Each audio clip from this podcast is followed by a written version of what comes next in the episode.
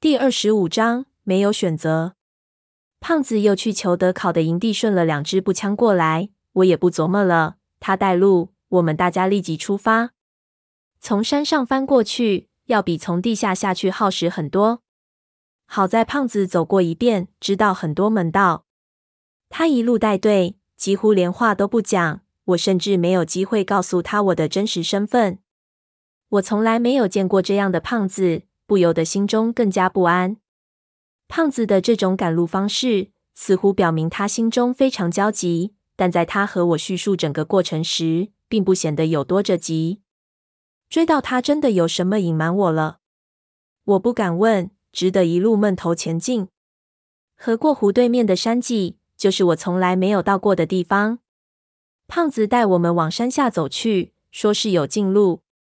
我们翻山而下，下到山谷。胖子往山谷的草丛里一跳，人一下竟然被草吞没了。我没想到这草竟然这么茂密，觉得不可能，也学胖子一跳，一下子穿草而过，打着滚翻了下去。一下面竟然是一条暗道。小哥发现的，牛逼吧？这是一条古暗道，在山谷的上头用锯。木架出了一条木道，年代太久了，都被草盖住了。本来在上面走更方便，但是草太茂密了，下面的草照不到阳光，长势没那么好，比较好走，而且比较平坦。尽头就是人口附近，阳光从上面的一些缝隙照下来，里面并不算暗，能看到地上全是大大小小的碎石。说好走，其实也好不到哪里去。但总比挂在悬崖峭壁上好。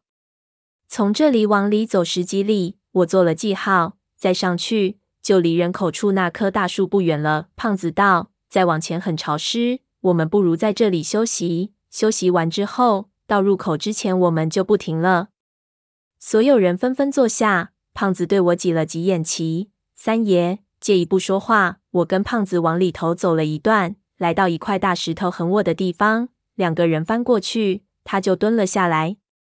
我不知道他要干嘛，也跟普蹲下。他一下就来扯我的脸，扯了几下，疼得我眼泪都差点掉下来。干嘛？我骂道。天真，你原来的脸挺好看啊，何必整的和你那书一样？胖子轻声道。我一惊，你怎么看出来的？就你那挫样，别人看不出来，我还受不出来。胖子道。你以为你和我说话的时候，我真迷糊？老子心如闪电，早就知道是怎么回事了。那你不早说，我都找不到机会和你说。我道，接少我就把小花的计划和他说了一下。我靠，你不和我说，我又不知道你什么计划，当然不敢不配合你。而且你不知道，你那医生对你三叔有意思吧？照顾我的时候，简直把我当树洞了。没梦就对看我说：“老子在那里半睡半醒，被他烦死了。”胖子看了看那边，你知道他说的是啥吗？太他娘肉麻了！老子算是酸溜溜界的翘色了，可他对你那三叔的爱恋，把我牙都酸没了。要不是我真的太累了，听着还能睡着，我非先掐死他不可。他说了，他觉得你变了，我也不知道什么情况。只能先这么着。我听着，心头一下有点放松。刚想说话，他就摆手让我别说了，多说无益。你知道，我知道你是谁就行了。我问你一件事情，你的回答我。什么？那个花儿爷，你信得过吗？我心说他问这个干什么？便点头。他帮我很多，我觉得他信得过。你查过他的底细吗？他真是你发小吗？这我肯定。怎么了？你见过老九门的老照片吗？我摇头，这事我还真不知道。便道：“你直说，你直说，到底有什么蹊跷？”胖子顿了顿，才道：“没事，也许我多疑了。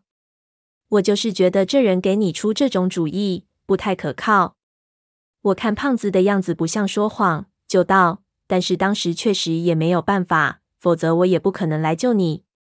有些嫌难。”未必像别人说的那么难，胖子道，随即摆手。不过还是要谢谢他，此事当我没问过。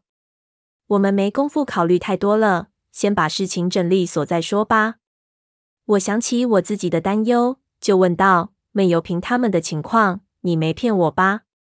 我总觉得你没说实话。”胖子拍了拍我道：“胖爷，我要害你早害了，何必等到今天？这倒是真话。不过胖子骗我也不是一次两次了。”我道：“你不害我，不代表你不会耍诈。天真，你不懂。”胖子指了指身后：“你信任所有人，见人就掏心掏肺。”我和你不一样，这后面的人，我一个也不信任。这和信任不信任有什么关系？大有关系。胖子说道：“我在那镜子里看到的东西，可比和你们说的多得多。但是这些我现在没法讲，你得找机会和我独处时间长点儿。”我看了视身后，就发现皮包和雅姐都看着这边，似乎有些好奇。看到没？胖子道。这里的人谁都不信任谁，都看着对方呢。我被胖子说的不舒服起来。胖子继续道：“本来我还不想拆穿你，不过咱们走的是这条路，不是爬裂缝。我必须提点你，从进人这座山开始，发生任何事情你都不要奇怪。会有什么奇怪的事情发生吗？这里可能会发生任何事情。”胖子正色道：“这座张家古楼的妖气影响很很多东西。”发生任何事情都不要奇怪。